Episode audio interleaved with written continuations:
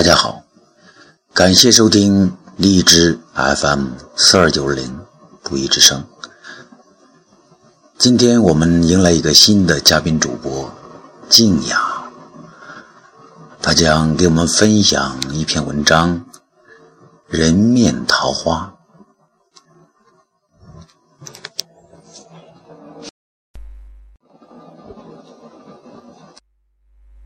人面桃花，作者半树。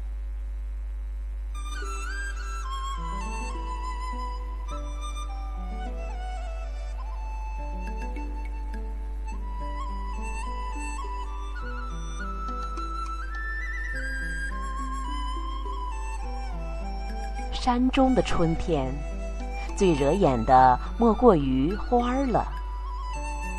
而开得最热烈和最有味道的，莫过于那一束束艳美的桃花。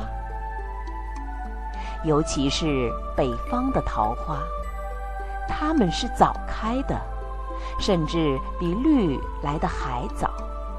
那桃花的开是张扬的，开得多，开得密，粉红粉红。大片大片，半坡半坡的。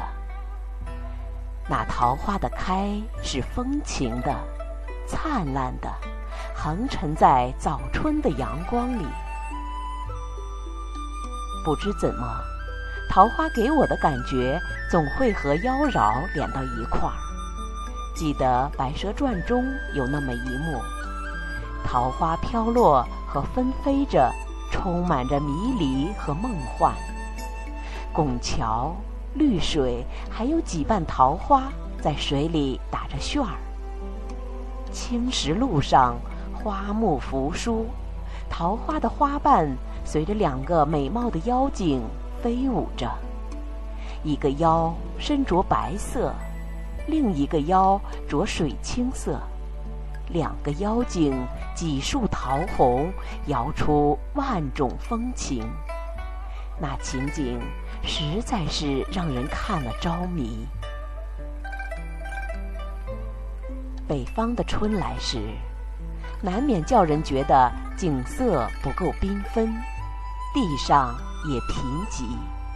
但是在这个春时，平山有个叫温塘的地方。那里蕴含的情趣是一点都不比江南差。桃花开，东风起时涌出的温泉水，被那里的人们称为桃花水。虽说那温泉四季可用，但还是以桃花开时最好。有一日桃花浴，三生无颜凉的传说。桃花孕育出的浪漫，有时也会生出一些惆怅。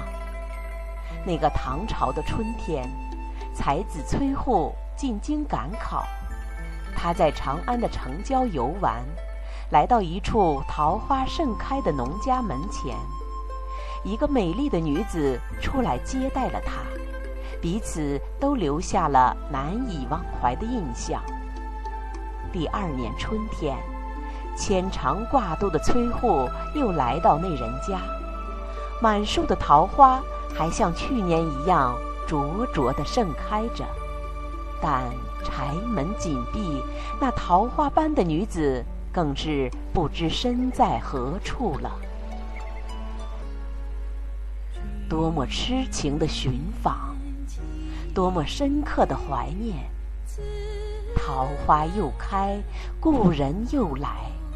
前缘却早已不在，美丽的往往是残缺的，叫人深切怀想的往往又是结果惨淡的。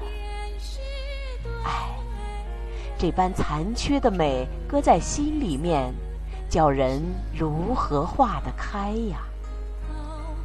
那就让我怀揣着这份哀愁，这份无奈。低低的吟唱。去年今日此门中，人面桃花相映红。人面不知何处去，桃花依旧笑春风。